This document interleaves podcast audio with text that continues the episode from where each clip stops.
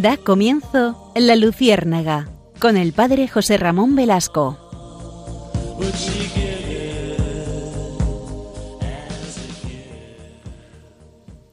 Corría el año 2016 y en Estados Unidos, en la diócesis de Amarillo, en Texas, un sacerdote se le ocurrió eh, pues una acción, digamos, demasiado, eh, demasiado arriesgada, que fue colocar, eh, colocar en un altar pues unas, unas fotos de, de niños abortados, etcétera, incluso eh, pues los restos de un aborto, etcétera, etcétera, para significar hasta qué punto pues eh, Cristo muere en todos estos niños que sufren el aborto. Y se trataba, se trata del padre Pavone, Fran Pavone, que es un sacerdote norteamericano, como les digo, muy activo en las cuestiones de ir en contra del aborto en, Estados Unidos, que ustedes saben que es una sociedad eh, muy polarizada, muy, muy, muy diversificada en este tema, donde tienen un presidente Bill Clinton católico que es profundamente pro aborto y que, mm, y que es el primer defensor de esta realidad, o uno de los primeros, ¿no? Él ha subvencionado a Plan Parenthood, etc. Eh, la foto que él colocó, eh, Fran Pavone, en, su, parroquia, pues era sobre todo para, eh, hacer caer en la cuenta estábamos en tiempos de todavía de Hillary Clinton y de las elecciones de 2016, que precisamente eh, esta cuestión no debe ser marginal. Hoy día 28 de diciembre, Día de los Santos Inocentes, he querido traer a colación este tema de nuevo, de nuevo porque es un tema recurrente, porque mm, nos hemos acostumbrado a que esto pase, se pase por alto y no incidamos en la realidad profunda y en el drama y en la tragedia que supone que, el aborto sea despenalizado e incluso sea declarado como un derecho en algunos países. Por eso este sacerdote Fran Pavone fue, eh, fue muy polémico en su momento. Su obispo eh, pues le llamó al orden por haber colocado esa, esa realidad encima de un altar. Eh, claro, yo siempre pienso, ojalá, ojalá todos los obispos fueran igual de diligentes con todos los que eh, usan el altar para otros menesteres que no son la celebración de la Eucaristía. Ojalá fuéramos tan diligentes para otros atropellos litúrgicos que se dan continuamente. Esto es una reflexión que debemos hacernos todos. El caso es que eh, otro obispo, no, el de su diócesis, sino otro obispo de Texas, el, de Tyler, que se llama Joseph Strickland, escribió en, en Twitter, precisamente a raíz de esta, de esta colocación de las fotos y ese efecto encima del altar. Dice, la blasfemia es que este sacerdote sea cancelado mientras un malvado presidente promueva la negación de la verdad y el asesinato de los no nacidos en todo momento. Los funcionarios del Vaticano promueven en ocasiones esta inmoralidad y la negación del depósito de la fe, y los sacerdotes promueven la confusión de género devastando las vidas, el mal. Bueno, esto ha ocurrido a raíz de una expulsión, eh, una auténtica cancelación de este sacerdote. Este sacerdote Fran Pavone, en las últimas semanas, ha sido eh, expulsado del estado eh, clerical. ¿no? Por, por dos motivos, por comunicaciones blasfemas en las redes sociales y por desobediencia a su obispo diocesano. Ha sido un, un caso clamoroso en Estados Unidos durante estas dos estas últimas semanas y, y efectivamente incluso el, el, nuncio apostólico ha dicho que no existe posibilidad de apelación. Ciertamente yo no conozco el caso y, y es muy difícil valorar un caso de este calado desde, desde la ignorancia supina y, lo que los medios nos ofrecen, que ustedes saben que en ocasiones los medios de comunicación dan una visión sesgada de la realidad.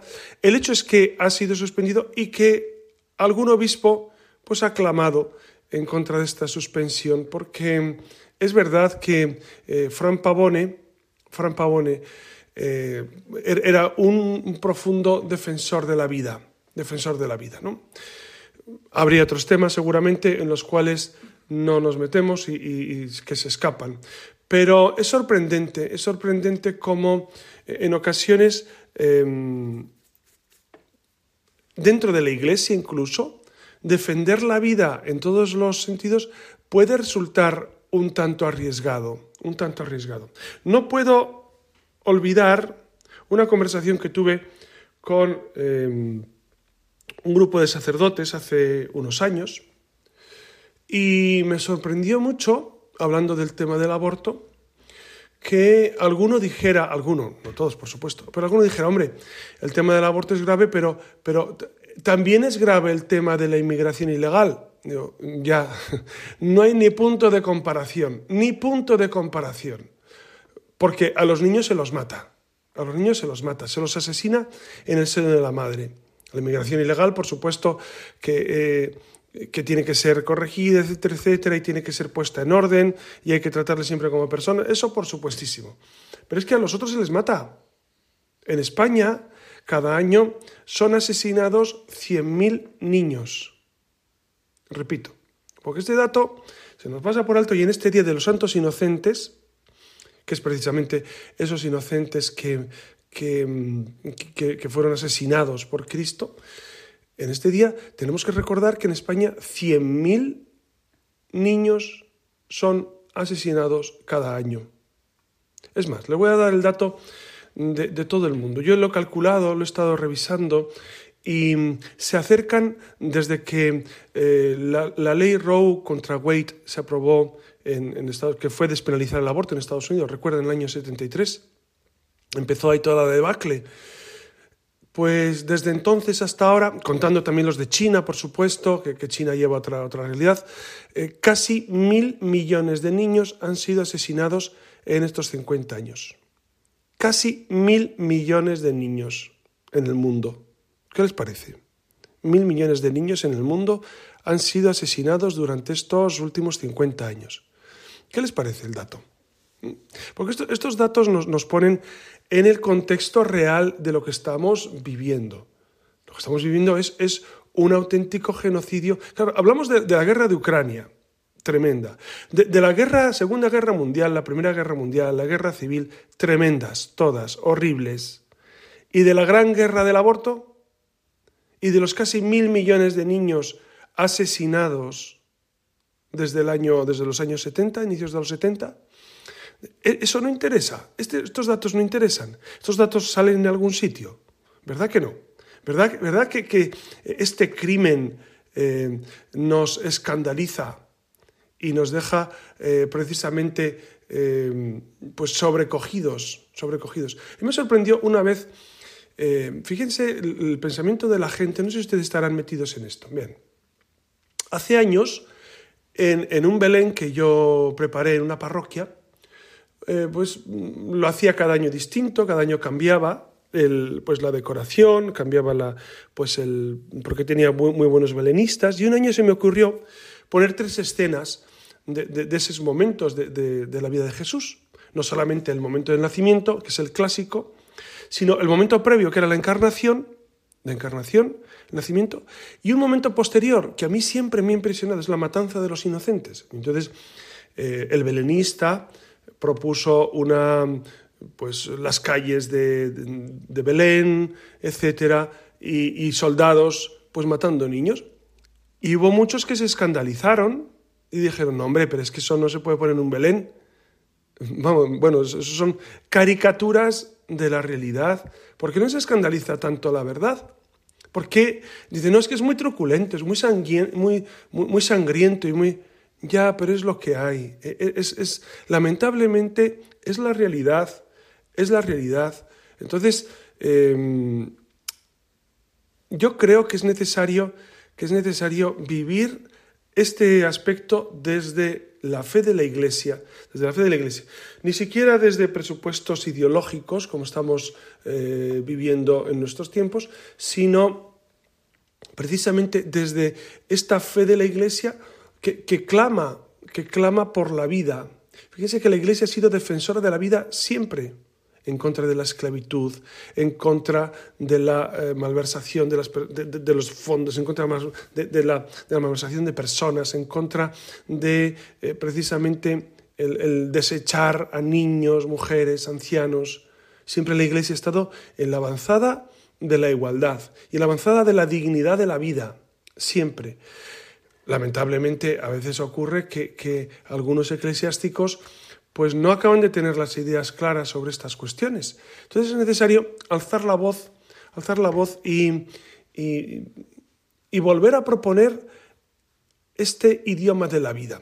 Ya sé que, algunos dirán, hombre, es que la iglesia está siempre, eh, en vez de ir con la pancarta, debería ir con la propuesta. Efectivamente, llevamos 21 siglos de propuesta. La gran propuesta es el Evangelio. El Evangelio es la gran propuesta. Nuestra propuesta es evidente. Pero cuando el mundo ha tomado un camino absolutamente contrario a la fe, ¿qué podemos hacer? Pues seguir con nuestras propuestas y denunciar con nuestras pancartas.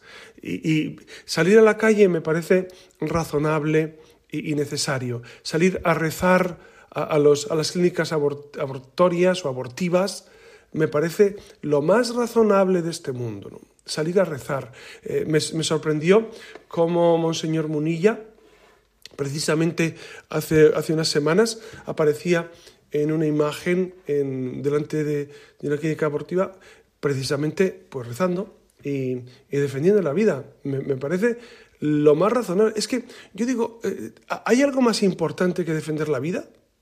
Pregunto. ¿Hay algo más importante? Claro, nos pueden decir que somos cansinos, que ya lo hemos dicho. ¿Saben lo que pasa? que los enemigos de la iglesia, perdón, perdón, los enemigos de la vida, porque esto no es una cuestión eclesial, es una cuestión vital y racional.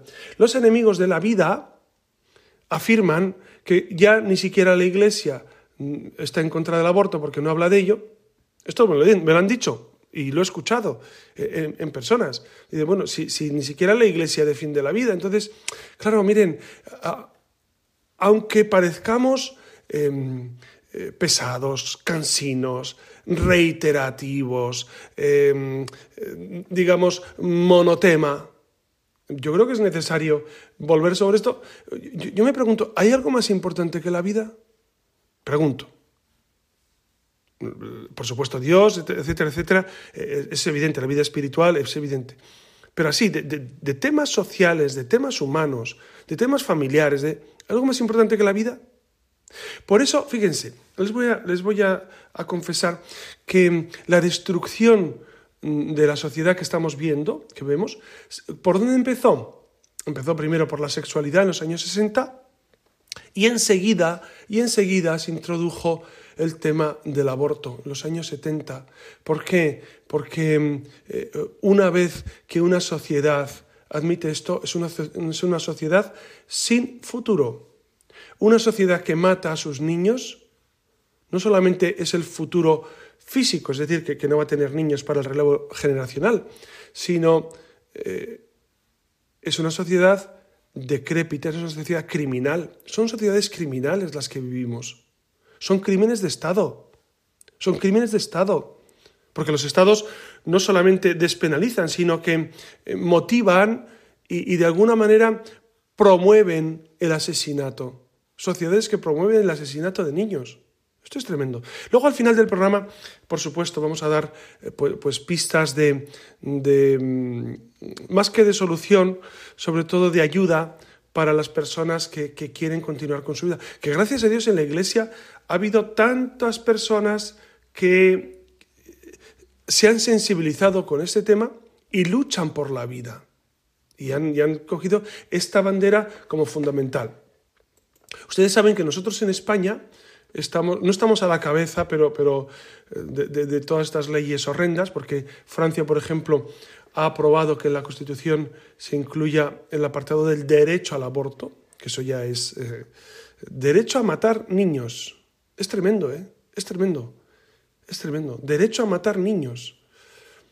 Pues ustedes saben que nosotros, eh, los gobiernos socialistas, durante todos estos años han aprobado leyes y los gobiernos de la derecha no las han derogado. Es decir, eh, les ha dado un poco igual, la verdad, sinceramente, sin ningún problema.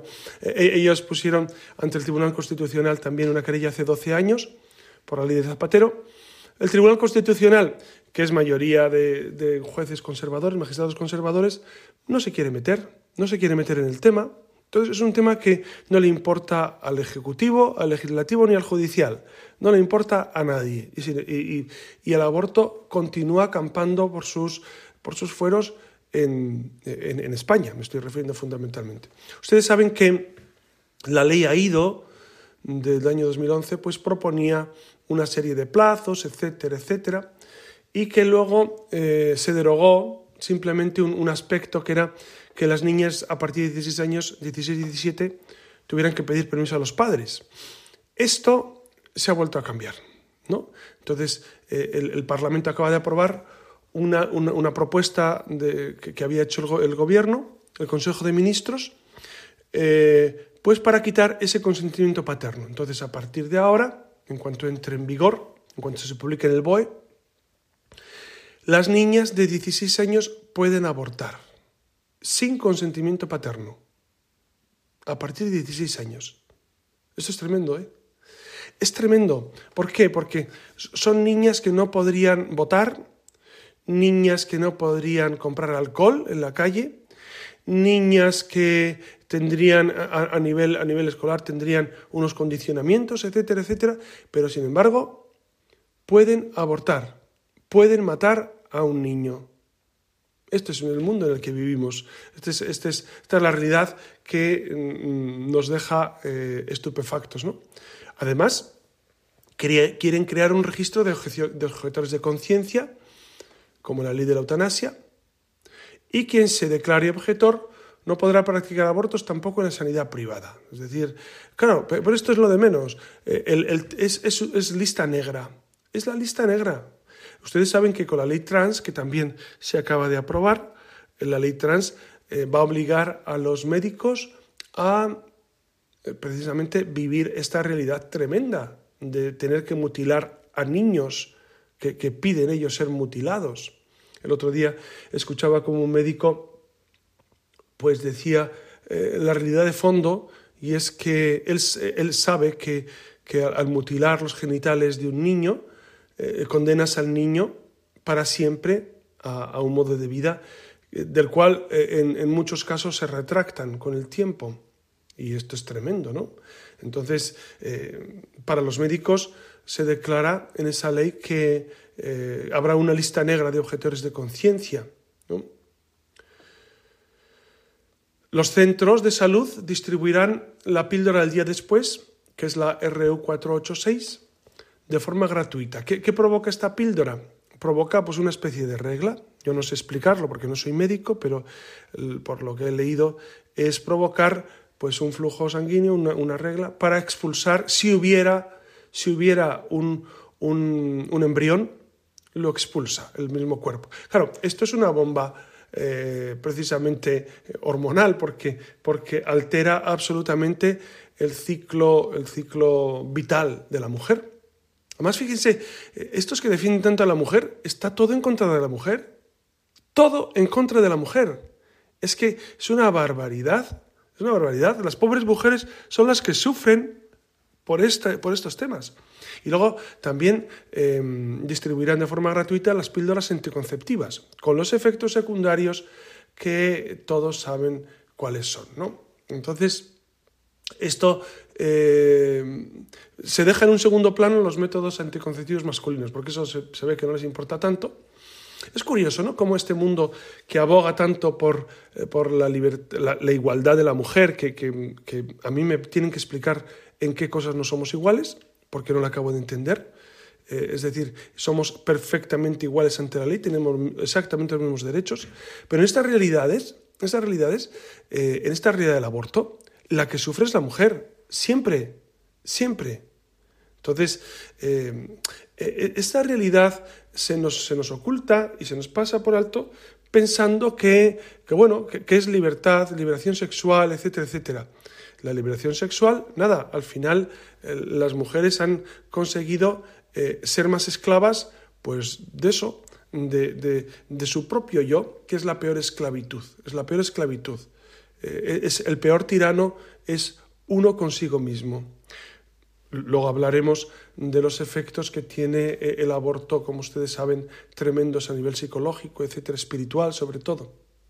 Si les parece ahora, vamos a tener un momento de, intermedio musical. Vamos a escuchar un, villancico, ya estamos en Navidad, ya podemos eh, escuchar los villancicos que son tan preciosos, que es, eh, es un villancico que se titula Tu scendi dalle stelle, tú bajas de las estrellas. Es de, eh, San Alfonso María de Ligorio, que fue un gran moralista y que compuso este villancico que para mí es uno de los más bonitos, de, los más tiernos y de lo que mejor expresa la realidad.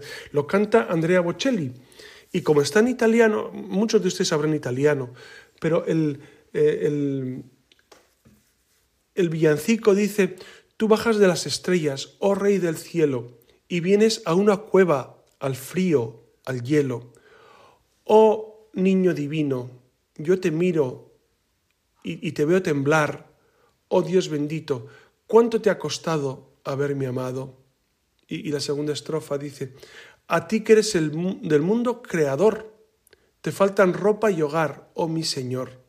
Querido, elegido niño, cuánto esta pobreza me enamora, ya que lo que te hizo pobre es amor, etc. Es, un texto precioso y una, y una melodía pues entrañable que, mm, pues que nos introduce también en, este Dios que baja de las estrellas, que, que, baja del cielo a la tierra a estar con nosotros para traernos esperanza, para traernos paz, para traernos soluciones a todo este mundo que estamos viviendo eh, tan convulso, tan profundamente convulso. Y en este día de, los santos inocentes escuchamos este, este tema.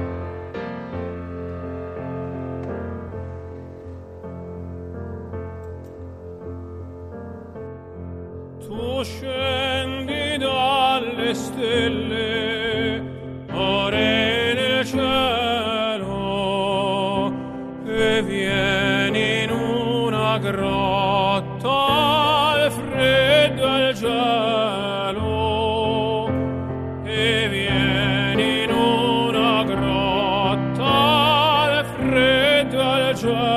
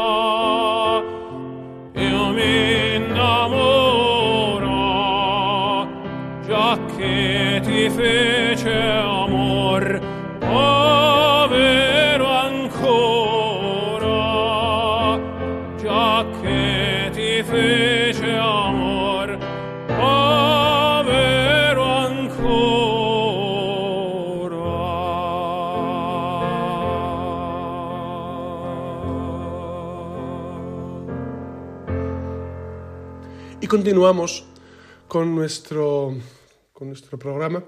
Ya saben que pueden, pueden escribir a la radiomaria.es. Allí, allí recibo los mails, siempre interesantes, siempre, eh, pues precisamente eh, me ayudan a, pues a tener ese, ese feedback y a, y a- y a ver qué es lo que realmente interesa y qué no. El, el último programa, el de la transexualidad y esperanza, pues tuvo muchos comentarios, como, como era de esperar, porque es un tema, un tema profundamente delicado, delicado, y que está haciendo y que va a hacer sufrir a mucha gente. A mucha gente le va a hacer sufrir ese tema porque yo pienso en las madres, en los muchachos, en, es un tema muy delicado. Nosotros continuamos, si les parece, con esta realidad de, lo que está ocurriendo eh, en el mundo, en el mundo con, el tema del aborto. ¿no? Y,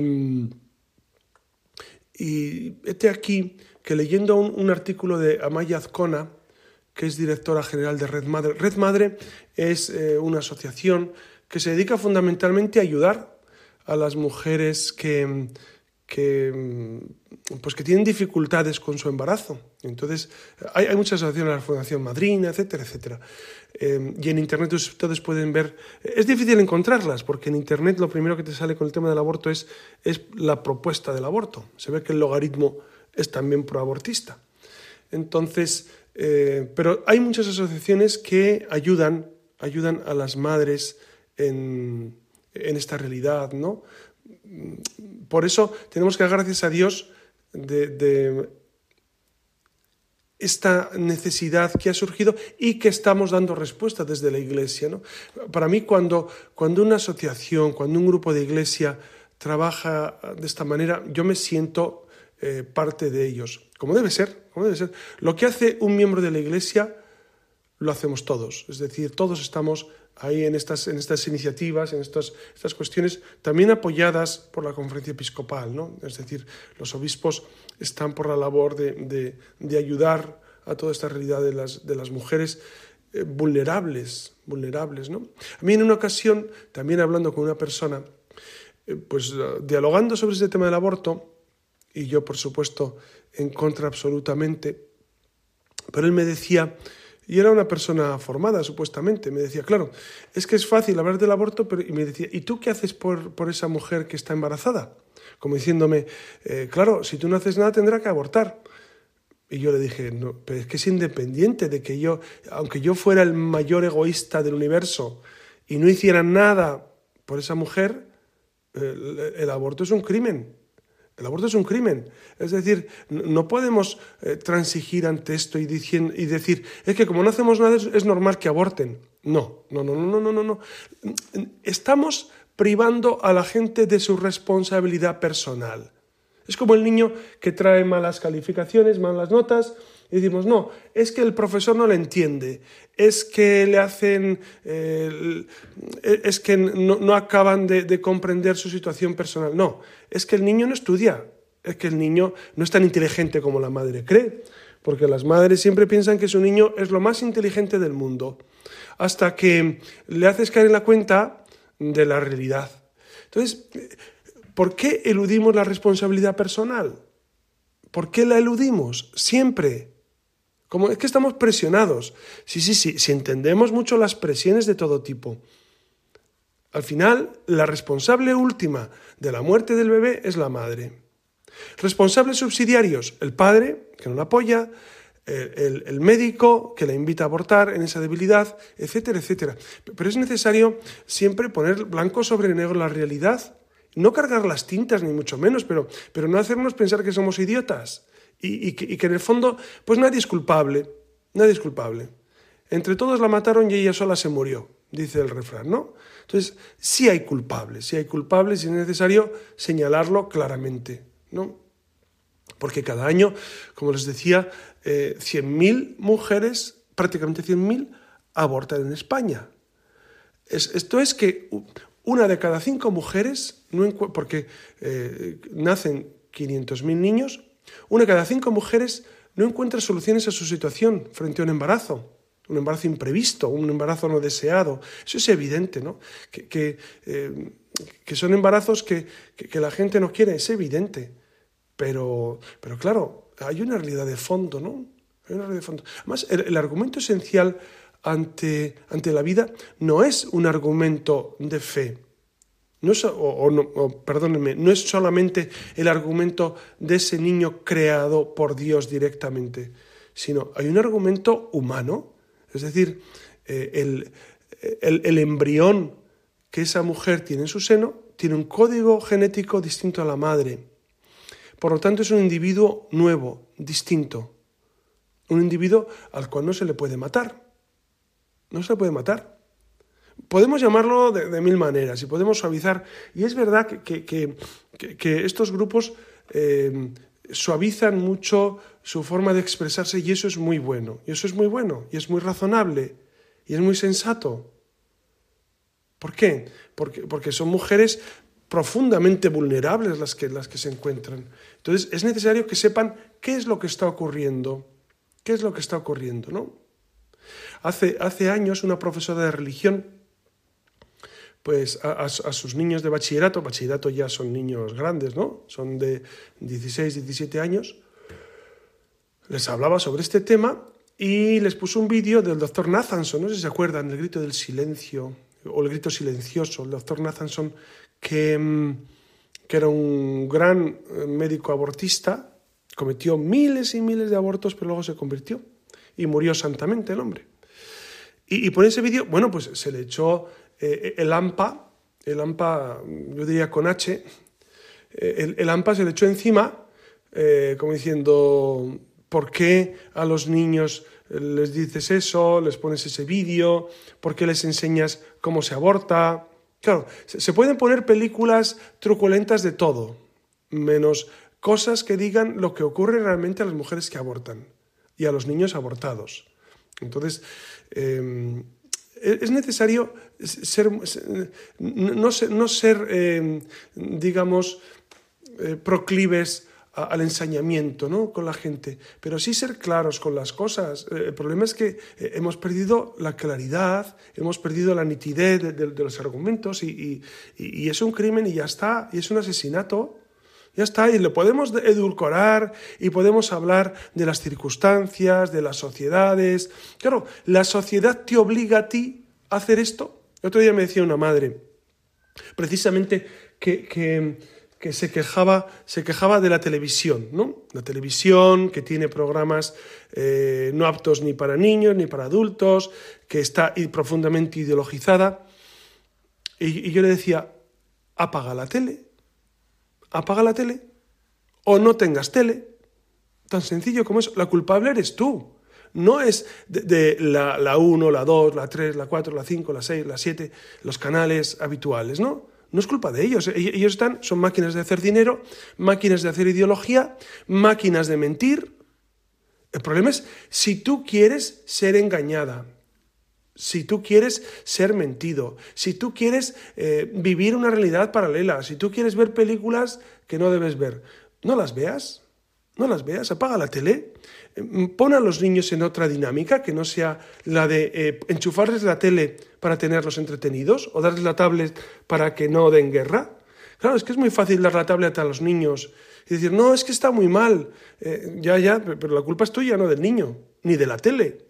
¿Por qué siempre echamos la culpa a los demás de lo que realmente nosotros eh, eh, tenemos que solucionar? No, que, el gobierno me lo solucione. No, no, no, el, gobierno no va a, al contrario, al contrario. El gobierno seguramente empeorará las cosas en, muchas ocasiones. Y perdónenme que parezca un poco pesimista. ¿Ustedes se acuerdan aquel año que no tuvimos gobierno? Porque no, recuerdo bien qué pasaba. Ah, hubo elecciones, pero no salió un gobierno, etcétera, etcétera. Y estuvimos fenomenal. Hubo un año sin leyes nuevas, sin nuevos impuestos, sin nueva ideologización, sino fenomenal. Si es que yo creo que gobierno, gobierno no necesitaríamos. Con cumplir las leyes básicas de la Constitución eh, nos basta y nos sobra. Y es, más, cada vez que tenemos un gobierno nuevo es más ideologización, más perversión, más manipulación de los niños. Entonces, estaríamos mucho mejor sin gobiernos, estoy convencido. Estoy convencido. Con cumplir las leyes que ya tenemos, las buenas, sería más que suficiente. Por eso, a la hora de tratar estos temas, es necesario recalar en mi responsabilidad no en lo que la sociedad me dice, en lo que el mundo me dice, porque a mí me, me pesa mucho esa realidad de la gente que se queja del gobierno, de los medios de comunicación, del ambiente. Eh, bueno, ¿y tú qué haces? ¿Y tú qué estás haciendo para, evitar eso? ¿Tú qué estás haciendo? ¿Estás luchando contra eso? ¿O, ¿O, eres un borreguito más que se deja llevar por la corriente de lo que se dice, de lo que se hace, la dictadura del sé, que decía Heidegger, ¿no? Entonces, es necesario Parar y decir, no, no, yo tengo que vivir eh, mi vida conscientemente y libremente. Y todas estas cuestiones que, que me apartan de la verdad, quitarlas. ¿no? A mí me sorprende mucho los padres, para bien, los padres de los niños que, buscan la educación del niño por encima de todo y que son capaces de hacer cualquier sacrificio con tal de lograr pues esa educación como, como Dios quiere. A mí me sorprende mucho y me alegra saber que, que, existen estas realidades y estas personas que, que, se unen para luchar contra, contra esa dictadura. Vivimos una auténtica... Ya, ya el Papa Benedicto, ¿se acuerdan? El año 2005, en aquel discurso programático del precónclave, eh, él dijo que estábamos en una dictadura del relativismo. Era año 2005. Eh, han pasado casi 20 años. ¿Qué ha ocurrido? Ya no estamos en la dictadura, ya, estamos eh, en las cárceles metidos. ¿Por qué? Porque, porque, vivimos una realidad, una realidad que es distópica, que es no nos hubiésemos imaginado lo que estamos viviendo ni, en el peor de los sueños nos hubiésemos imaginado lo que estamos viviendo. La dictadura te hace eh, decir lo que debes decir, pensar lo que debes pensar, ver lo que debes ver. Entonces es dificilísimo sustraerse a esto, pero hay que luchar, hay que luchar por vencer. ¿no? Entonces, aunque seamos una minoría, una, y, en esto fíjense que, algunos, algunos eclesiásticos son de la idea de, no, presentar batallas, sino sencillamente pues em, dialogar, proponer. Y claro que el diálogo es importante. ¿Cómo no va a ser importante? ¿Cómo no será importante construir puentes? Pero vamos a ver, pero dialogar eh, para, para estar bien todos, ¿vale? Pues entonces dialoguemos para estar bien, para conocernos, para, mm, para estar juntos, e, e, ¿Eso nos lleva a que el mundo sea mejor? Es la gran pregunta. Y otra gran pregunta que yo me hago siempre es, ¿y Jesucristo cómo dialogaba? ¿Cómo era el diálogo de Jesús? Jesús dialogaba con, los pecadores, con todos, con todos. Los amaba apasionadamente, hasta el extremo, los amaba. Y los, eh, eh, les, proponía, les proponía un camino. A Zaqueo le propuso un camino, a la mujer adulta le propuso un camino, a Judas le propuso el camino de la conversión, a Pedro, a todos, a todos. La, iglesia tiene que ofrecer una propuesta, una propuesta real. Algunos dicen, es que eh, si nosotros insistimos en lo nuestro, polarizamos. ¿Jesucristo polarizaba? Como esa palabra que se usa para todo. ¿Jesucristo estaba polarizado? o, mejor dicho, ¿qué es polarizar? Polarizar es, es, defender con vehemencia unos principios. Entonces, si, es, si eso es polarizar, Jesucristo era muy, muy polar, estaba muy polarizado. Claro, defender con vehemencia la vida es estar polarizado. Además, dense cuenta que, que todas estas circunstancias que estamos viviendo no las ha introducido precisamente la Iglesia Católica, toda esta, toda esta batalla que la hay por más que algunos no quieran verlo, es, una lucha, es una lucha cultural brutal. Em, ¿Quién ha introducido? Precisamente desde los años 60, pues toda una, una ingeniería social que quiere transformar la sociedad, quiere hacer una sociedad sin Dios. Entonces, ellos se han encargado desde los años 60 de ir poco a poco eh, cambiando el paradigma social. Les decía antes, primero se cambió la, sexualidad, eh, después se cambió la vida, después se cambió la familia, con, con todos los lobbies LGTBI, etcétera, etcétera. Ahora se está cambiando la persona, porque antes se cambió eh, el rol mujer-hombre dentro de la familia, etcétera, etcétera. Ahora está cambiando la misma persona. Uno puede decidir qué es hombre, mujer, bisexual, eh, ser asexual, estar entre medias de hombre y mujer, no saber ni qué eres, ser mariposa y volar por los aires. Entonces, eh, esa es la realidad de lo que estamos viendo. ¿Quién está polarizando? Pues precisamente los que quieren cambiar un orden, un orden que Dios había propuesto. Dios propone armonía, Dios propone equilibrio, Dios propone eh, esa salud mental, familiar, eh, salud a todos los niveles. ¿Qué propone el mundo? Pues destruirlo. Entonces llevamos ya muchos años de destrucción de este mundo. Y en este tema el aborto es una circunstancia especialísima, es un eslabón fundamental. Yo creo que es el principal eslabón de esta destrucción de la familia y de la sociedad, el aborto. El principal. Porque una vez que una sociedad consiente en abortar a sus niños, todo es posible, todo es posible, todo, todo se puede hacer. Por eso, ojo, ojo con los términos, porque eh, algunos caen en la trampa de decir, no, es que nosotros como iglesia no podemos polarizar la discusión. Ya, efectivamente. Nosotros no agredimos, no odiamos. Nosotros combatimos con las armas de la fe, que decía, combatimos, fíjense las palabras de San Pablo. Por supuesto que, es, que es una lucha. ¿Ustedes creen que, si yo tuviera mis hijos, imagínense que, tengo que llevarles a un colegio público en X lugar de España y me les están ideologizando y les dice a la profesora que tienen que, em, que tienen que usar su sexualidad, que ellos tienen que elegir con quién se acuestan, que tienen que decidir si son niños o niñas. ¿Ustedes creen que yo me iba a quedar tranquilo? ¿Ustedes creen que... y ustedes supongo que, harán lo mismo? ¿Ustedes se quedan tranquilos cuando sus niños van al cole y les dicen esas barbaridades? En colegios públicos y en algunos concertados de la iglesia también lo dicen. ¿Ustedes se quedan tranquilos? ¿Ustedes se quedan en casa felices diciendo, qué, qué bien mi niño, qué bien va a ser educado por esto? ¿Verdad que no? ¿Verdad que a ustedes no les gusta eso? Pues entonces eh, el combate de la fe hay que librarlo, hay que librarlo, estamos en ello. Eh, estamos viviendo, estamos viviendo una realidad que, nos está desbordando, que nos está desbordando. Y a mí me preocupa mucho, muchísimo las familias. ¿Por qué? Porque, porque, hay familias que no tienen dinero para llevarles a un colegio privado o a un colegio concertado de garantías de fe, no tienen dinero. Y entonces tienen que llevar a colegios públicos muy a su pesar, muy a su pesar, para que los niños sean ideologizados, para que te toque un profesor, una profesora, que les ponga sus ideas, que les transmita sus ideas sobre eh, el, aborto, la homosexualidad, eh, la transexualidad, todas las perversiones que se pueden imaginar. Entonces, miren, eh, eh, es un tema muy serio el que estamos viviendo. Es un tema muy profundo, muy preocupante. Y en este día 28 de diciembre, a punto de celebrar también la fiesta de la Sagrada Familia, que vamos a celebrar esta semana, pues es necesario vivir las cosas desde Dios y vivir la esperanza que Dios nos trae. Pero luchar, yo creo que la batalla cultural hay que darla, por más que algunos eclesiásticos digan que no, y que yo, yo humildemente creo que sí.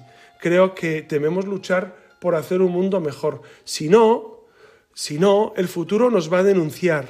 Nos va a denunciar y nos va a decir, ¿y, por qué no luchasteis por un mundo mejor? ¿Por qué os quedasteis en vuestra casa ateridos por el frío de las leyes contra la familia, contra la vida? Ven, es, es un tema, es un tema muy delicado y, que tenemos que vivir con mucha, con mucha intensidad y con mucha esperanza, ¿no? Cristo viene a tenernos esperanza. Y, en, este, y en este día de, los santos inocentes, fíjense que Dios, que escribe derecho con renglones torcidos, hizo que aquellos niños absolutamente inocentes, que no tenían ni culpa, pues sean santos y sean venerados por la Iglesia. Por eso nos encomendamos a estos santos inocentes y quédense con mi bendición en el nombre del Padre y del Hijo y del Espíritu Santo. Amén. Buenas noches.